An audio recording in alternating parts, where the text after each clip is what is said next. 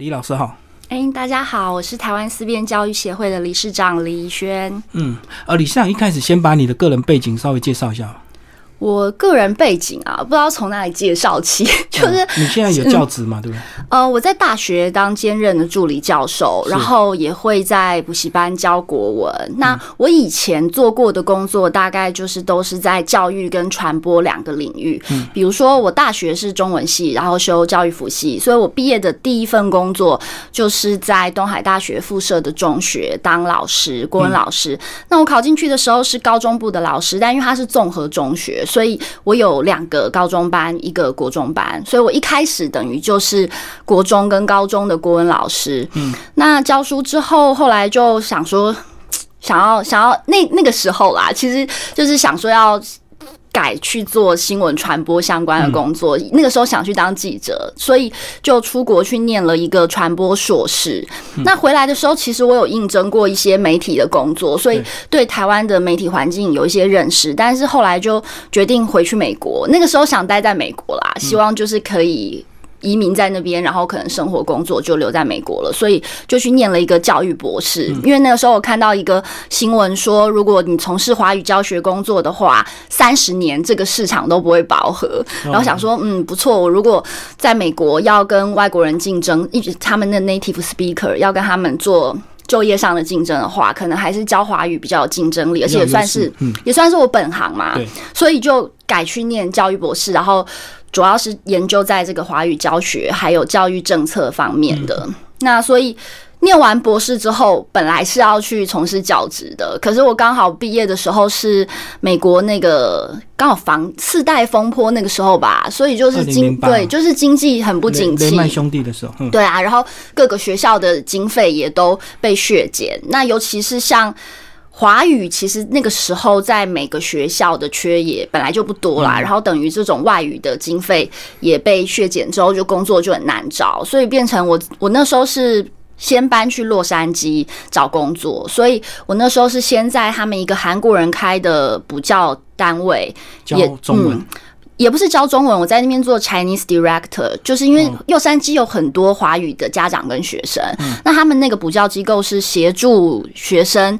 呃，入申请入学美国大学的，那所以就变成是，我就负责华裔学生跟家长的辅导，学课业辅导或者是一些课程上的沟通这样。那那个工作他会也需要做一些公关宣传的部分，所以我就会接触到一些，比方说也是一样广播电台啊新闻节目那。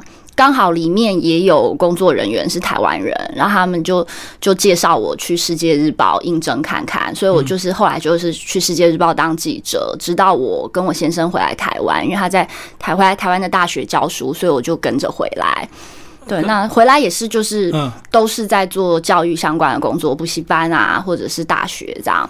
那其实一直以来，我等于是。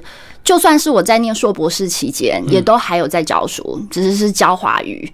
那回来台湾可能就是教国语文这样。那我现在在大学开的课，其实也都跟思辨教育或者是国语文教学有关。比方说，我有一门外语授课，它是在讲社群媒体与创意写作。那虽然是英语教学，可是其实社群媒体的写作。也是一种写作方法嘛，只是你的受众，然后表达方式、风格，可能跟一般的命题作文、补习班在教的这个国中生、高中、高中生、大学的命题作文有一点不同。但是其实写作需要的基本功力、功底，然后技法什么的，其实这些都是基础啦，也是都一样的。所以就是怎么当一个小编就对了。嗯，应该是说。呃，如果你有基本的国语文的能力，那接下来就是你要分辨你的受众嘛。其实说起来是一种传播说服效果啦，就是你的受众是谁，那对对对，那他们需要的是什么？他们想看的是什么？那你再去调整你的写作风格。那就我们而言，我们觉得内容永远是重要的，一定是要有内容的。那接下来这些写作的技巧、表达的方法，就是如何让你的内容呈现是最有效的。嗯，那后来为什么又会成立这个台湾思辨教育协会？其实我回国应该没有多久就成立了这个教育协会。那主要是因为呃，我自己。高中跟大学都是辩论社的，然后我硕士念传播嘛，那有一块研究领域就是政治传播。那其实我们在教的这个写作方法，或是国语文教育，如果去分析近年来的考试趋势的话，会发现其实他也越来越重视写作的逻辑、论证方法，它不再像我小时候，就是它是一个好像就是。词藻的堆砌啊，或者是炫技式的这种作文的写法，我们就是就是华而不实，比较不是这种风格了。内容变成很重要的，就是给分的这个标准。然后，尤其是高中生大学，它有一半的写作的分数是这个知性长文、逻辑写作或图表判读之类的。所以，其实我我后来发现，我自己一路求学就业。对我而言，它的主要的这个核心竞争力，其实是来自我在辩论社学到的这些论证方法跟有效表达的方式。所以我觉得，其实这这这套方法我觉得很有用。那它也有我在国外学的这些传播理论，或者或者是这个 rhetoric 语义分析，语言的语，艺术的艺，就语义分析的这个学理的基础。那我觉得是应该要有机会可以跟大家分享的。可是，在学校的范围是比较有限的，尤其是国中、高中，它没有很多的授课时数或者是课纲去教授这方面的内容。那大学的话，我们老师是可以自由调配，所以我们还有这方面的自由，还是有的。尤其现在大学越来越重视这一块，这是为什么？我我这几年都在大学有机会可以开课。那我之前有看到新闻，像师大他们就有就有决定把他们的大一国文。改成这个思辨为主的这种国语文教学的重重点政策方向，这样，所以我觉得这是很重要的。可是，如果以台湾现在来看，我觉得学校体制内由于教学时数跟这个过去教学传统的限制，我觉得能做的还是不够。那媒体的话，就大家也可以看到现在这媒体的风气，就是。都还不要说具体的内容有没有做到严谨的论证或者是举证，他可能错字或误用或歧义这样子，国语文本身都还有很多问题存在。也就是说，我们现在在媒体的部分，恐怕在社会教育的部分也没办法做很好的示范。对，所以我觉得我们需要有一个。就是集思广益跟那个广集众人之力这样子的一个单位或团体，去把就是大家有共同的志向、有相关专长的人聚集起来，嗯，所以就成立了这个协会。那它主要的当时的创始成员，他主要还是我在高中、大学。辩论圈认识的什么学长啊、学弟妹什么，主要还是这些人比较多。那剩下的可能就是我后来在求学就业过程中认识的一些朋友，所以他们的工作就会比较通常会是老师，或者是律师、检察官之类的。因为可能一个选择性亲近，他当时有参加辩论性社团或这种学术性社团的人，他他最终的。这个专业选择很多时候刚好就会是教职或者是法律相关的职业。嗯，当然，其实我们是很希望就是可以扩大我们的参与，有有更多元的人才可以加入我们。所以就是可能想说，我们就看我们能怎么做，然后就是持续的做嘛。大家如果看过那个王家卫的那个电影《一代宗师》，就是反正你点一盏灯，有灯就有人，对啊。那那大家就。就是看看，就是能不能聚集更多有有兴趣从事这相关工作的人，可以加入我们。所以你们受众就是从学生一直拓展到全民嘛？哈。嗯，其实我们一开始成立的时候，因为我们本身背景的关系，所以就老师为主。对，所以就会变成是像比方说，我们的会员里面有公民老师，然后呃。也或者是高中老师、国小老师或大学老师，所以我们我们就会先以学学生，然后尤其是可能高中、大学这样子年纪的学生，他们本身可能也比较成熟到会对一些公共政策或者是一些比较哲学性的讨论，或者是比较有能力去做。资料的判读，或者是对相关的这个项目去做比较深入的阅读，或者是思考，这样子的年龄的学生开始。那我们有办过几次的公民论坛，包括死刑存废啊、同志婚姻或年金改革这样子的题目的公共辩论。它通常是两个部分，第一部分是是辩论，正反方的辩论，希望大家可以在短时间内对这个议题有一个正反方不同立场观。点一个比较算是短时间内让大家有所认识啦，然后接下来第二部分它就会是座谈会，就是观众自由提问，然后透过这个一问一答或者是大家交流沟通的方式，能够对这个议题有更全面的了解跟沟通。那我们通常会找一些社会的重大争议的议题来办这样子的活动，那希望也可以找到一些就是在话题。顶峰的这种就是有名的人，或者是舆论领袖来做这样子的辩论，或者是语谈，那也会邀请一些学者专家这样。但是我们办了三场之后，后来就会发现，它也是会有一些困难，比如说，呃，议题很难找，你要先找到就是够重要的议题。比方说，我们办过的这个死刑存废、同志婚姻、年金改革痛读。就四场了。嗯，那接下来本来想在去年总统大选的时候，就这个总统大选的重要议题来办公民论坛，但是发现，在邀人的时候就出现困难，就是大家可能那个时候他们会觉得去菜市场握手，或者是跑选举摊，或者是发发一些网络文，这个对他们来说就是绝对正面的。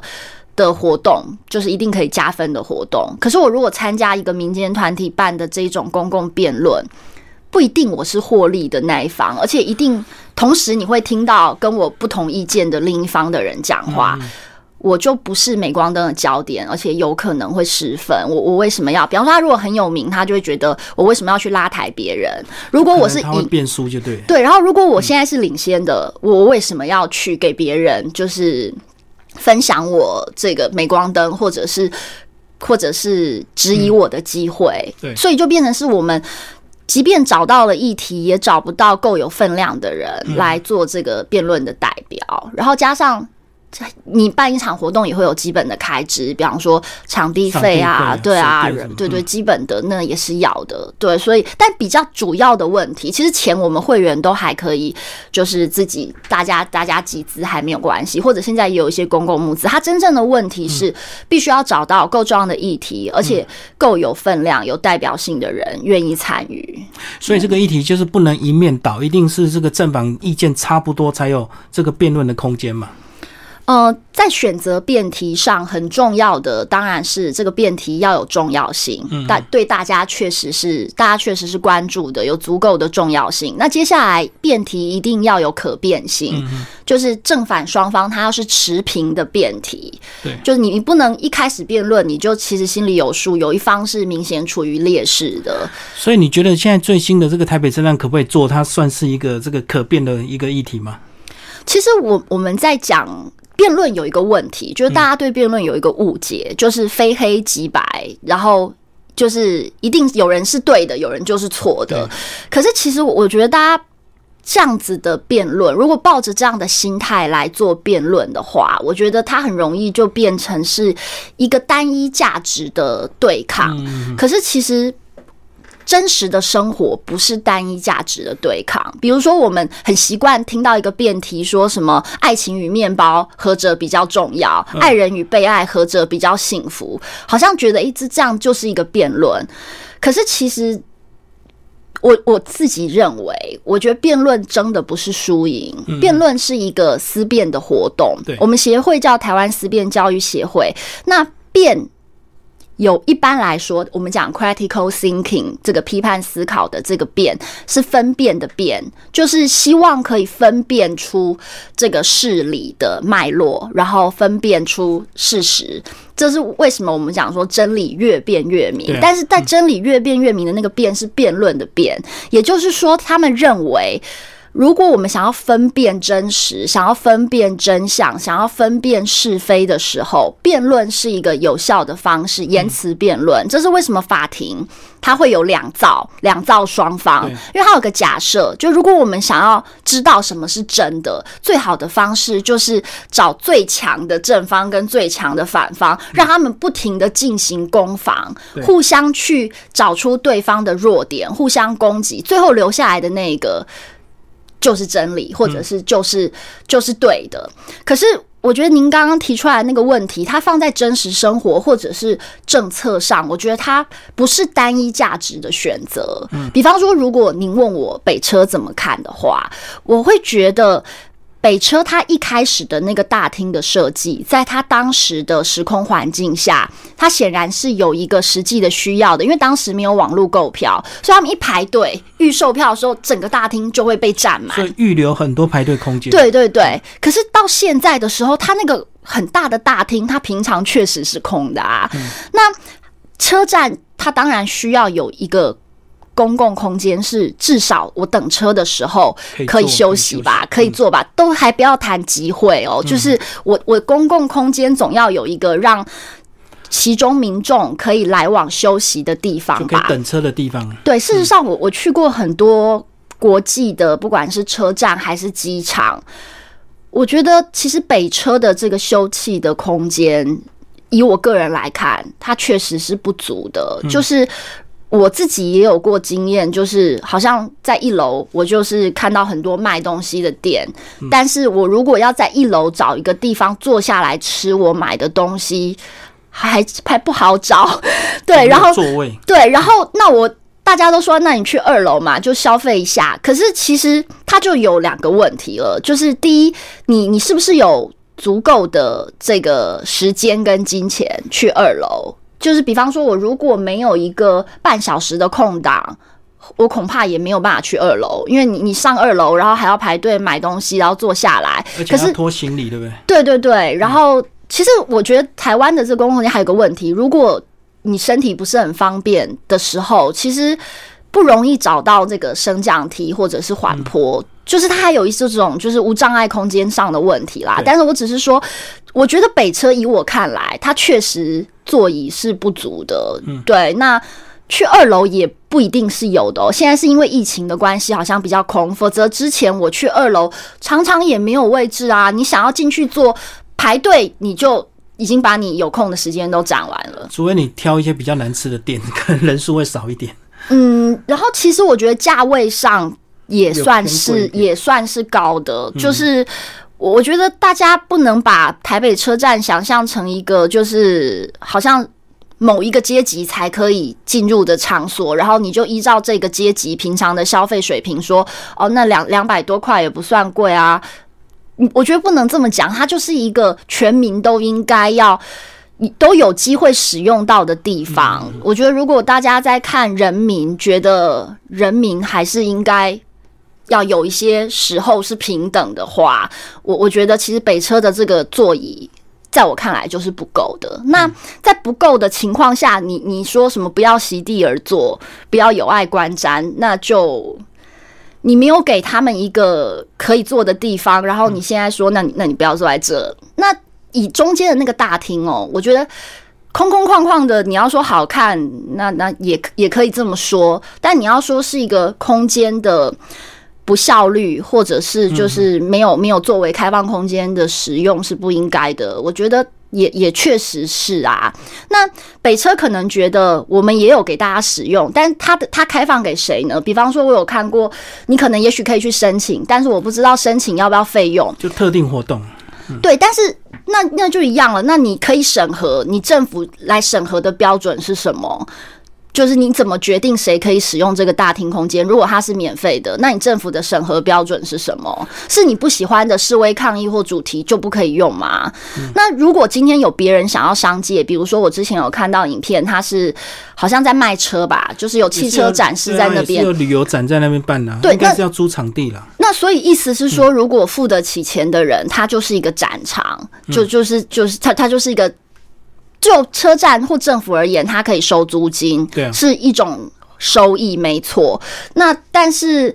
公共空间是政府的赚钱的土地或者是场地，还是他应该拿出来让有需要的人民使用，或者是公共使用？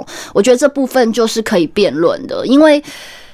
然后政府的钱要用在哪里才是有效益的，才是我们觉得比较有价值的，这就是一个损益比嘛，优点跟缺点的比较。那不同的利益团体，因为钱用在谁身上，那就是某一个单位或团体或获利或个人会获利。这这部分我觉得是可以辩论的，可是它不应该是有或没有，就是能做或不能做。对，就是。应该是看是什么样的目的，然后什么样的需求，不给我们用的话有什么样的问题，给我们用的话有什么样的问题，他要去做这个整体损益比的比较，而不是一个单一价值的比较。因为我觉得单一价值的重要性，它在不同的时空环境跟条件下会有变化。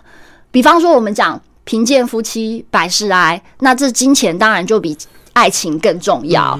对，但是。如果没有感情的婚姻，很多也是失败的例子。就是对，那那你就会觉得这个金钱它不能弥补你这个灵，不能填补你灵魂跟心灵的需要。就人有情感的需求，就不同的情况下，就是他可能会有不同的选择，或甚至你有没有一个就是中庸的选择是。钱没有那么多，但感情也没有那么少，就是所以我觉得去做这个整体损益比的考量，我觉得是比较合理的。然后在不同的时空环境下，我觉得这个价值的重要性的排序也可能会有变化。对，简单来讲，如果说遇到重大的灾难，它的空间可能会变成避难空间、灾民的收容所，所以有时候这个价值并不是单一的，会随着时空环境的不同。嗯，是。然后我我觉得现在还有一个问题，就是那个逻辑，它逻辑没有一贯性。比如说，如果我们觉得防疫就是现在最重要的价值，维持社交距离，避免群聚，尽量减少群聚，就是最高的价值的话，那这样子的一个价值，它应该是在任何的。时空场合都被贯彻的，因为你说它是最高价值嘛，可是看起来又不像是。比如说，如果你要把北车的那个公共空间、那个车站大厅，现在变办成一个观光展，或者是什么台湾的那个风食食物展览，有人付钱，或者有人要看车，那那又可以了吗？那比方说，之前陈时就前几天吧，陈时中才去垦丁，那陈时中所到之处，就是大家都可以簇拥着他，然后去餐厅去集点。就就可以，然后或者是餐厅，那餐厅大家就可以群聚吃饭。可是看看表演、看古典、听古典乐、去音乐会，诶，就又不可以群聚，大家都要戴着口罩跟梅花座，嗯，就会有一个，就会产生一种逻辑上的混乱。那那到底什么是最高价值？还是最高价值就是当权者说是怎么样就是怎么样，就会很很奇怪了。所以我觉得，像我们思辨教育讲的，其实就是理性逻辑。就是你是什么逻？如果你觉得这个价值是最重要的，那它就应该是被贯彻的，是不停的被实践的，如此它才是一个你所尊崇的价值嘛。比如说，如果我们平常讲说是人权台湾、人道立国，那。人权人道，它就听起来像是一个最高的价值。某种时候，或者是一般时候，你甚至愿意为了这样子的一个价值，去牺牲一些秩序或者是金钱的利益。那很多时候，它还是也是一个权衡比较啦。比方说，像在讲那个车站大厅的时候，很多人会提到义工会在那边聚会，那也是一样啊。就是义工平常在台湾辛苦的工作，也没有什么自己的。私人生活的空间。那如果他们要要聚会的时候，可以去哪里？我们不想他去北车，那他们可以去哪里？就我们是愿意帮他们盖一些，就是像北车一样很方便的的的地点，让他们去聚会吗？我觉得如果有他们自己的宗教或者是社会文化的聚集中心，也跟北车一样方便，也跟北车一样有冷气，不用晒太阳，他们可能也也会愿意去啊。自动就移过去了。对啊，那那如果没有？那北车，我我好像昨天在脸书上还看到一个照片，晚上九点有人拍到，就是它封锁线就拉起来，然后北车整个就是空的，然后封锁线就围起来。那围起来是要做什么？既不能穿越，然后也不能使用。那那他他这样一个动作，他要展现的意义跟价值是什么？就是朕不给的你不能拿，是这个意思吗？我不晓得这是什么意思啊。所以，所以像这样子的事情，我觉得我只是想，你如果突然的问我一个政策或者一个措施，就我来看，我会觉得有几件事必须要做。第一，我要了解相关的资讯，嗯，对，然后接下来我才可以去。判断一下，因为有时候资讯的内容也是冲突的，对对，所以我第一个一定是先求广，就是我尽量各种资讯都听，不要有偏听或漏听的情况。那我自己也不太信任媒体，因为那也是一个筛选的过程，没错没错。对，所以我宁愿自己就是各方面的自己收集，对，收集之后，那接下来你可能就要做判断嘛，就是谁讲的，我觉得比较可信。嗯嗯，对，那。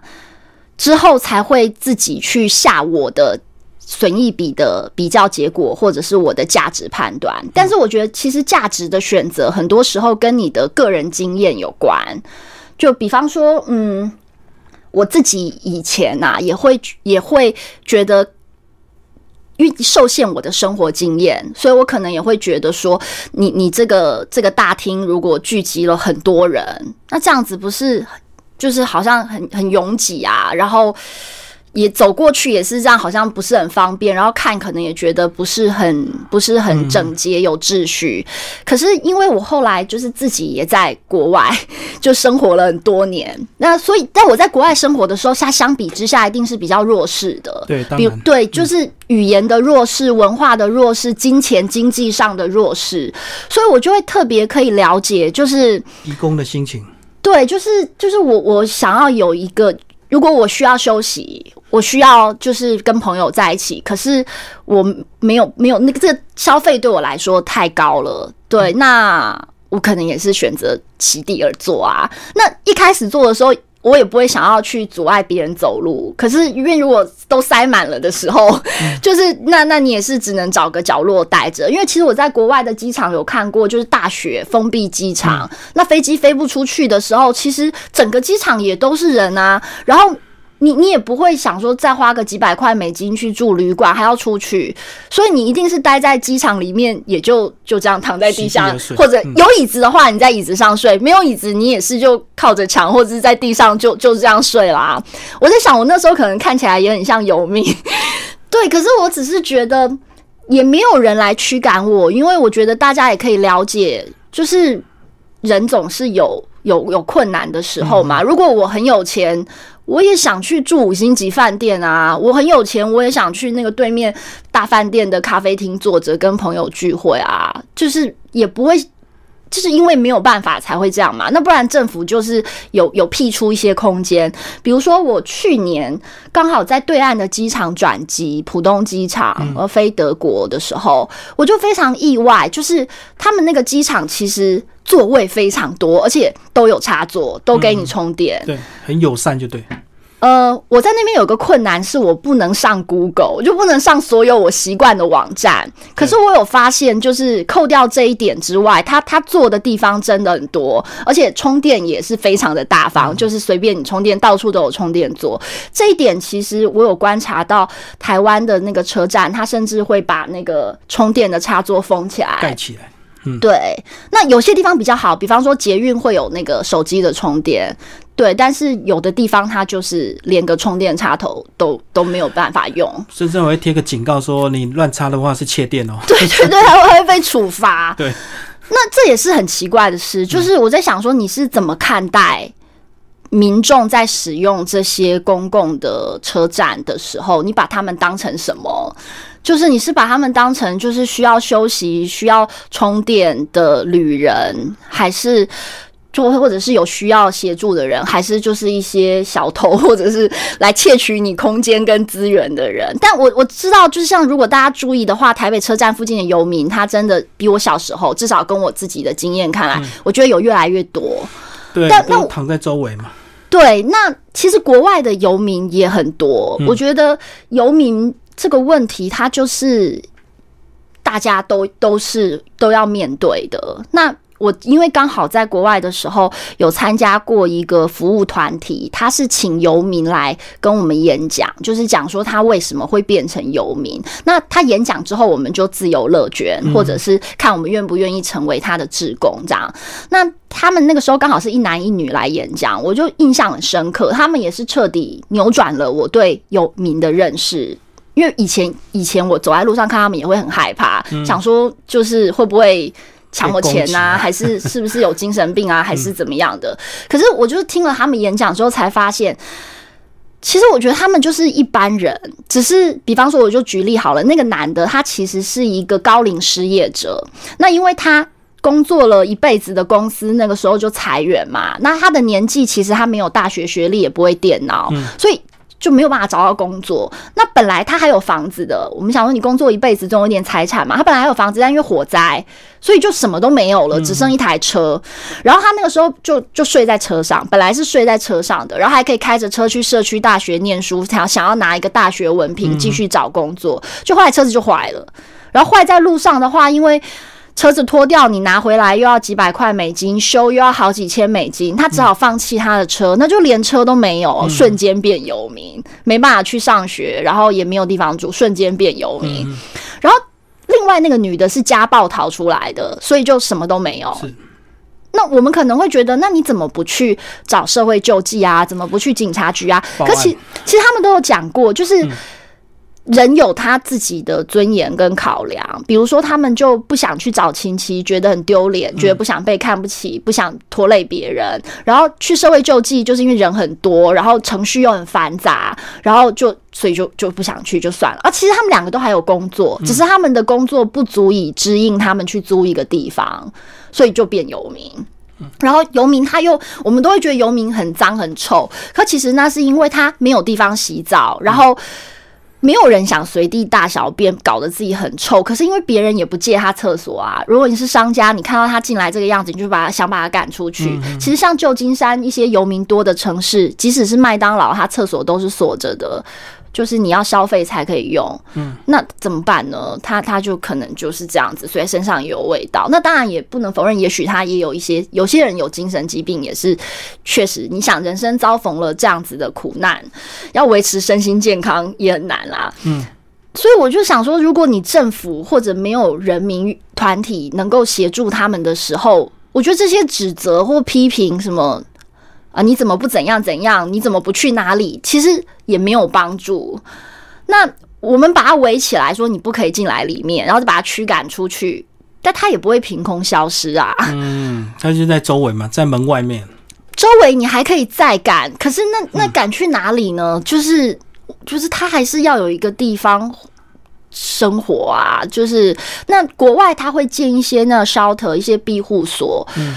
那台湾，我我不知道这部分做的怎么样。那国外的问题是，就是一般来说，游民不也不太喜欢去。他有，比方说地点太偏远，远离他的生活圈啊，或者是他觉得进去被管东管西的，没有自由，没有尊严。但是这些东西，就是你在制度的设计上也是可以做，就是一些修，就是一些看可不可以取得一个平衡啦。但我我觉得很多很多问题它是连接在一起的，我不知道大家有没有注意到，我都觉得现在那个随机砍人的那个案件，我就光看新闻，觉得好像也有变多。嗯，视觉失调的人，嗯，就是他人如果不会消失，然后你也没有疏解或协助的管道，那他最后被逼着。他他会变成什么样子？其实你也不晓得啊。他离开了这个地方去去哪里，然后在那边做什么？其实你也不知道啊。嗯，就算你把他赶走，你只是把问题丢到别的地方去，因为他就到别的地方了嘛。没有，其实。如果我个人一定要做一个选择的话，我会觉得那个大厅其实就让大家随便坐没关系，反正现在也没有要排队买票啦。然后你说难看，那不是也看了这么多年了吗？难难看这个事情对大家有什么实质的损害吗？好像看习惯了，你就把它当成是你生活的一景啊。像我去香港那个周日，到处都是义工，什么天桥啊、路路上就通通都坐满，他们可能在那边吃东西啊、化妆啊、聊天什么，因为没有地方去嘛。那你如果了解说啊，香港就是。移工社会，然后他们平常都在雇主家里，那他出来，他需要他需要有一些自己的社交的时间跟空间，你就会觉得啊，也给给给人家一个喘息的地方嘛。那甚至他们还会带纸板，对不对？铺纸板，然后去做纸板，做一个小隔离，这样子，自己一个小小天地。就我只是觉得，就是你不喜欢看，你不要可以不要看啊。毕竟我们也不是一定要从那个大厅走过去。呃，如果你要看，你也可以多专注在他们脸上的笑容啊。就你可以看你觉得好看的嘛。对，而且我其实坦白讲，我觉得好看或不好看。那也是一种价值的翻转啦。比如说，我们年轻的时候可能会觉得某一种服饰风格是难看的，然后那现在可能就是流行的。那有的有的人嫁娶了一个你当初觉得不好看的人，就结婚多年觉得越看越好看。这种我觉得，如果比起就是有需要使用那个大厅的。国人或移工，或者是旅客，或者是各种身份的人，如果他需要使用那个大厅，我觉得跟他们的真实需求比起来，我们这个情绪上的喜欢或不喜欢，我觉得好像没有那么必要。就是很多骂的人，也许他。一辈子也没有去北车几次，可是他就一直骂嘛，因为他就逮住这个是公共空间这几个字，他就可以一直做所谓的正义魔人讲。那他实际上以现在来说，他妨碍了什么呢？可能就如果你要刚好穿越，你会觉得哦，走起来不是这么顺，要要绕一下。如果整个坐满的话，可我自己也穿越过啊，就是哦，对，是是要穿越，但是也没有也没有不能穿越，对啊，那那真也没有什么很很明显的影响啊。那你也可以把它想象成一个大公园啊！如果如果北车的公共空间是一个大公园，像华山大草坪那样，它办活动的时候不是什么华山露营，也是坐满人，你就把它想象成一个大草坪，不是一样的意思吗？嗯。可是我看到现在台湾很多事情都已经已经没有这个理性讨论的空间，都已经变成立场了，对不对？嗯，我我其实不太清楚，就是为什么我们照理来说，每个人有他的价值偏好跟政策选择。那我觉得在言论自由的精神之下，我们就讲出我自己的价值选择跟我的价值偏好，就讲完就就讲完了嘛。可是我觉得现在好像大家会习惯的先去就是质疑你的那个动机，或者你讲这个话。你你背后一定就是挺哪一个党，或是支持哪一派哪一派的。嗯，然后如果你这样子换来换去、跳来跳去，不知道是算是墙头草还是怎么样。但是我只是说，就是一个正常的情况，正常的社会，我觉得本来每个人就会有不同的价值偏好跟政策选择，对人对事都是。那我觉得只要是，就是我觉得你，我觉得讲出来的本身没有罪。言论的本身没有任何伤害嘛？这是为什么我们觉得言论自由应该保障？因为他只是讲，他他从来没有真的对你造成什么伤，你不爱听，但是他对你没有真实的伤害。所以我觉得基本上尊重不同的言论、想法、立场。我觉得如果大家常常在讲什么尊重啊、包容啊，这些就是应该要尊重跟包容的。所以像之前有时候我也是觉得，为什么我们一直强调逻辑的一贯性？就是，我就觉得，比方说，呃，我我支持同志，嗯，因为我觉得就是他们的差异应该要被尊重跟包容。那不同想法的差异也也是一样要尊重跟包容啊。身份是这样，想法也是啊，言论也是啊。那我觉得很可惜，可能因为我们每四年就有一次选举，然后选然后这个选举的时候。比较有效的方式，比较有效动员的方式，可能就是这种价值的对立，或者是立场的对立，可以迅速的聚集一些支持者，或者好像让自己觉得有力量，然后就这样习惯这样子，这样一次又一次之后，我觉得大家可能就很难维持心情的平静啦。就是像草莓啊、狼给刚那个被被被斗久了之后，很容易就压起来这样。那我觉得。还是要维持自己的身心健康，然后，然后就是学习着这个，保持着理性平和的看待这些不同的意见跟价值。嗯，像我觉得北车，就大家就就就辩论啊，你就讲出大家的看法，然后我们就辩论怎么使用才是最合理的、最最适当、最有效的。但我我比较不能接受的是，就是就是。有当权者。直接命令对，然后他说怎么样，他的支他的支持者就是拥护，然后别人讲了的时候就被批斗，贴上各种标签，然后大家骂来骂去。我觉得人民不要把人民当敌人，人民人民都是弱势的，在这个当权者的对面。对啊，那很多时候，我之前看到一个。一个算是社会团体吧，他就在讲说，呃，有人批评说，为什么北车办一个那个坐坐爆北车的活动，然后各个议题、其他的议题的人都去都啦，参进来凑热闹嘛。对，然后他们就说，他就贴了个照片说啊，当年我们在那边办那个就是像马英九丢鞋，用鞋子包围马英九的活动的时候，你们还不是都叫好？怎么现在就是弄 弄香港的就不行或什么的？嗯，那我我觉得就是你如何看待公共空间啦，比方说。那个《吕氏春秋》有一个故事，他就讲说有一个金地的人，那个金人在金地遗失了弓箭，然后掉了弓箭之后，孔子就讲说啊，其实你就把那个金，就是反正弓箭是掉在。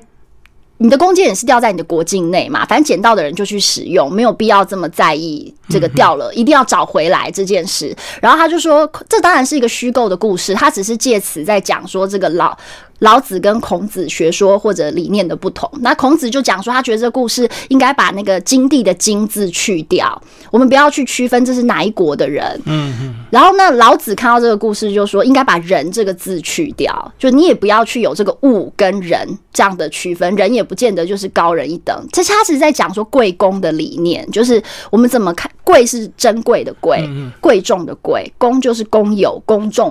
嗯嗯，那《吕氏春秋》这个故事，其实在讲贵公这样子的理念，他只是就是在借着这个故事去比较了一下这个孔子跟老子，如果存在当时的话，他会怎么看待这个故事？这样，但我只是说，如果我们真的觉得公共空间是应该要给公众使用。以公众使用为先，以公众的满足公众的需求为首要目的。如果我们是这么认知的话，那这个公众其实也不需要区分他是台湾人还是香港人，还是移工的国家是来自什么国家。就是如果你必须是有冲突的时候才需要才需要去排序嘛。那如果他空着的时候，那那其实。是不是有需要的人都可以让他们使用？那当然也会有人讲说什么，哦，大家去成习惯，那边就变成永远都是这么多人。但我觉得这是一个假设性的问题啦，可以观察一下。那必就是看看它是怎么运作的嘛。那我只能说，我去香港的时候，我看他们每个周末义工都是坐满了公共空间的。那还是他们地价很贵的那个金融区，也是什么天桥下面啊那个。就是一一块地方也是就坐满人啊，它变成他们的社会文化的一部分。那事实上也支撑了香港的经济啊，没没有这些移工或者移工在这边都过得水深火热、痛不欲生，他们在雇主的家里，雇主真的觉得很安心吗？就是跟你朝夕相处生活的人，他他他是活得这么不健康跟不快乐，是情绪不稳定啊，因为他没有抒发的空间，他没有社交嘛。嗯，那他当然会有一些问题，比如说啊，他们说什么？他们如果办这个他们的节日的时候这样聚会，那现在这个疫情会不会感染什么的？那我我觉得这个就是要看啊，就是这就是另一个问题了。台湾现在到底还有没有必要这样子的限制？各各种限制啦，比方说一定要戴口罩啊，维持社交距离，不能去，还有没有必要？嗯。限制到这个地步，因为经济上的损失，其实现在也已经有一些都可以计算啦。那难那其实病毒也会不停的变异，持续的有各种的流行传染病的产生。那我们一辈子人类都要这样生活吗？台湾人都要这样生活吗？嗯。对，所以我觉得其实他，我们讲思辨，就是我我觉得也不需要预设一个标准答案，或者是最好的答案。我觉得思辨是一种方法，是一种是一种态度，是一种方法。那我觉得我们就是在我们的生活中实践它。那我觉得什么对我们最好？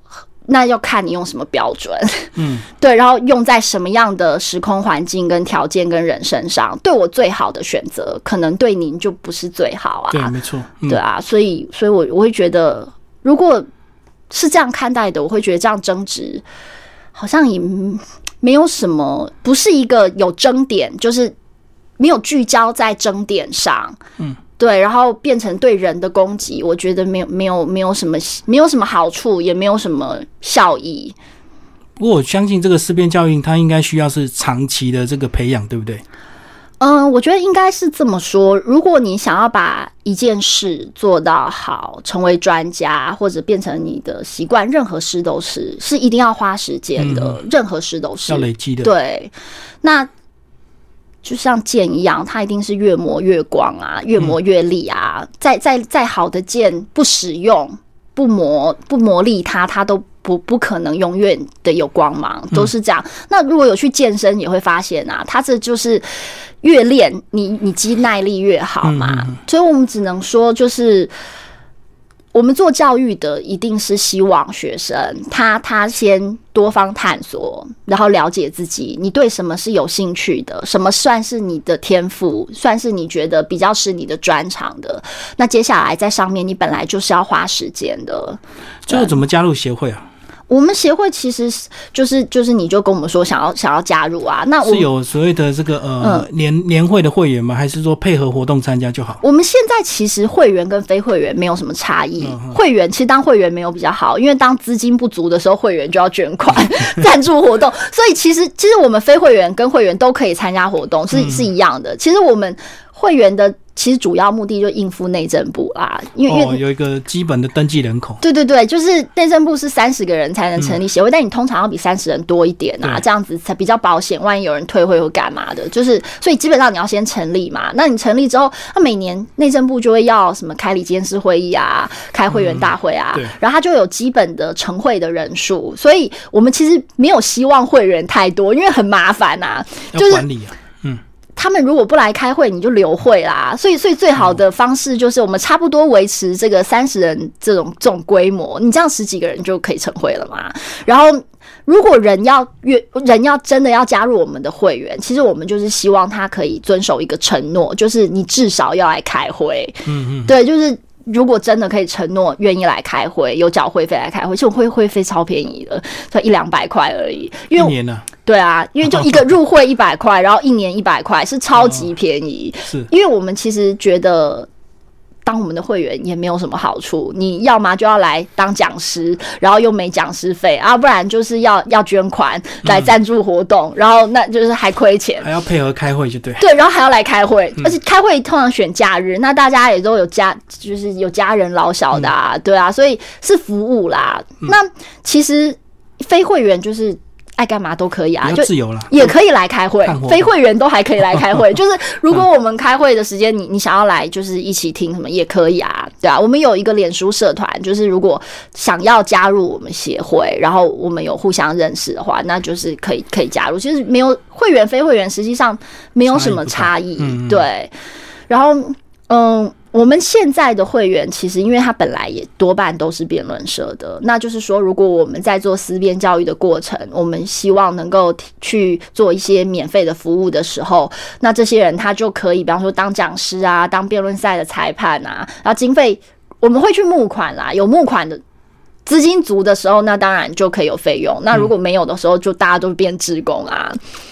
对啊，那我们有想过，就是因为现在政府也在推那个，之前有有讲过要讲那个人民参审制或陪审制，哦，没错，对，就是以前是专业法官嘛，那有没有可能就是法官，我们也让人民参与这个审判的过程？那如何参与？跟这个，比方说，他到底可不可以决定？有罪或无罪，还是说他可以参与量刑？他们当然会有一些细部的讨论，但只是说当这样的议题出来的时候，我们协会也有在思考，我们有没有可能把专业的辩论赛也像这个人民参审制或陪审制这样，就纳入一些他以前不是辩论社的这种素人的裁判。但当然，我们可以先做一些培训啊，就教他们一些论证方法啊，或者是当一个裁判要注意的事项，就是也做一些。用工作坊或课程的方式做一些培训，把它当成我们思辨教育的一环啊。我们也有这么想，对。那只是说，本来今年就要实施，我们本来今年要六月要办一个高中生的辩论，然后就想说，刚好可以试试看这种。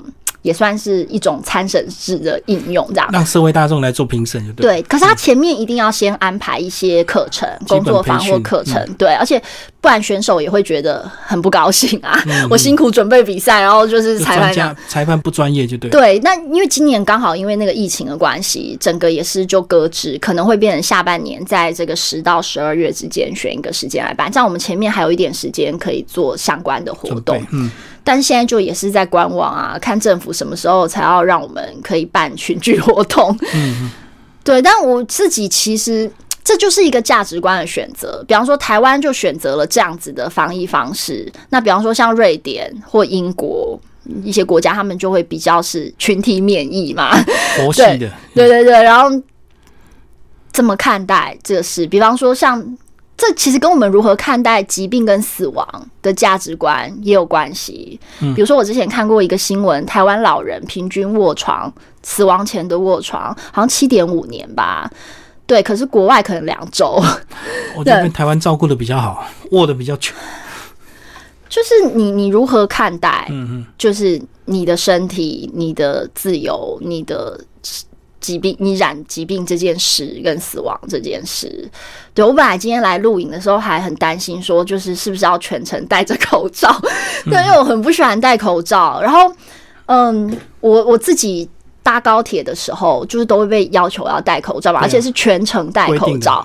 对，然后我因为之前疫情的关系，我搭过那个整个车厢都没人的高铁，然后还是要戴全程戴口罩，跟不能吃东西。嗯，然后我就觉得。这个这个这个目的显然很奇怪啊！你的目的如果是防疫，那选个车厢只有我一个人，你还坚持着一定要有戴口罩跟不能吃喝，这不是既没有达到你的目的，因为因为根本我也不会传染给别人，也没有别人传染给我，然后又造成了我的一些弊端，比如说我饿啊，我渴啊，我不舒适啊，嗯，对，就是。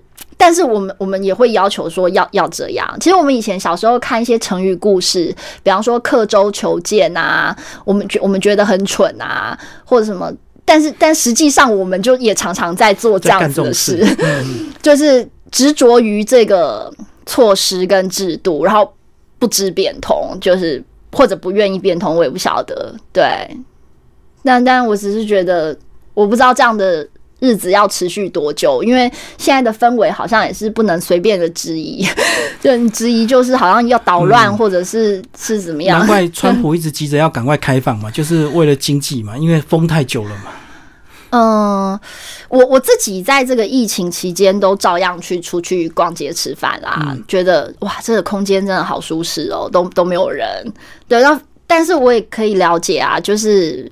商家一定都很苦啊！对啊对啊，没错。对啊，那我我不晓得，如果我们现在开始不要这样，或者我们我们就没没有必要这样做的话，会不会真的就是疫情大爆发？我也不晓得啊。但疫情大爆发这件事也是一样，你你怎么下价值判断嘛？比方说，世界各国的其他国家，他们也疫情大爆发过啊，也是有啊。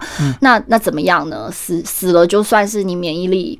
就是不够好啊，或者本来可能都是一些，其实如果去看我之前看他们那个死的，本来也是，当然是上了年纪跟本来有慢性病的，一定会比较多嘛。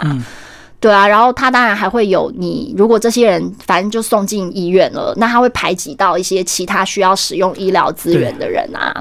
对，但是他还是一样，因为你最终一定是抗疫防疫的这个目的跟经济。发展正常生活，人人的自由、经济自由或者是生活自由的这个自由经济，跟这个疾病、死亡、医疗去做这个你的。其实它最终还是一个价值偏好，还是一个价值偏好。比如，比方说我自己，我也是时时刻刻在做选择啊。我可以选择来这边跟您互动的时候，我们两个都戴着口罩，嗯，也也可以选择就是像现在这样。那我就选择现在这样。那实话说，如果我因此染病，我就是接受它。啊 我就觉得，那那反正要我之前去年有得流感，然后也是好惨，我就觉得。而且我那阵子都有戴口罩，哎，我那阵子还刚好就是都有戴，然后就摸到什么吧，我不知道。然后我都至今找不到传染路径，就是反正就流感了。对。然后流感之后，我就觉得我完全有这次讲的那些症状，什么肺部有有玻璃渣啊，晚上痛到睡不着啊什么的。对。然后，但是反正就好了，就那两个礼拜或者什么，反正就也是好了。然后。你如果走过这一招，它就变成是人家讲说那个杀不死你的，让你变得更坚强嘛。对，你走过这一招，就是对人而言，你可能就是抵抗力又更好了，过了一关，然后可能搞不好有抗体，我不晓得。然后。就是你的人生体验跟经验啊，就是哦，原来原来得流感是这种感觉。对，那那如果死了也就死了啦，因为那个时候我那个时候就是医生有说嘛，他说如果我咳出血来的话，就要赶快送医。然后我还问他说，那送哪一科？要看要挂哪一科？然后他就白了我一眼，说送急诊。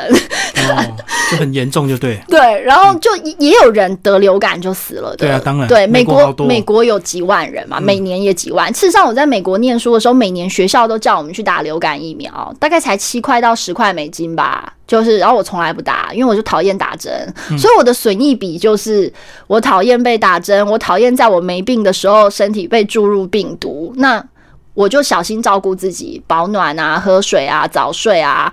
我在美国十年没有得过流感，就回台湾反而中了流感。我觉得是我没有那么认真的，就是。没有想过我在台湾会得得流感吧？我觉得，所以就不像在美国那么小心，因为每年以前每年美国都一直叫我们去打流感疫苗，然后都知道有很多人死，所以所以你都打，你都没打，我都没打，但是我有很小心的、很小很小心的照顾自己，比方说我固定运动，然后就是早睡，对，然后保暖反而没有特别小心照顾就中了。对，因为台湾就反正也很暖啊，然后反正想说看感冒也很方便，美国看病很麻烦，又贵，然后又麻烦嘛。看病不容易，所以你就会很小心、很小心照顾自己。对，所以我觉得它就是一个一个选择。坦白讲，我真的是如果中了，我也是接受。我可能就是命命该如此啊。如果如果就此死了，就面对他。对啊，真的真的是啊。嗯，对啊。好，今天非常谢谢我们的台湾思辨教育协会的李怡轩理事长为大家介绍台湾思辨教育协会。谢谢。好，谢谢。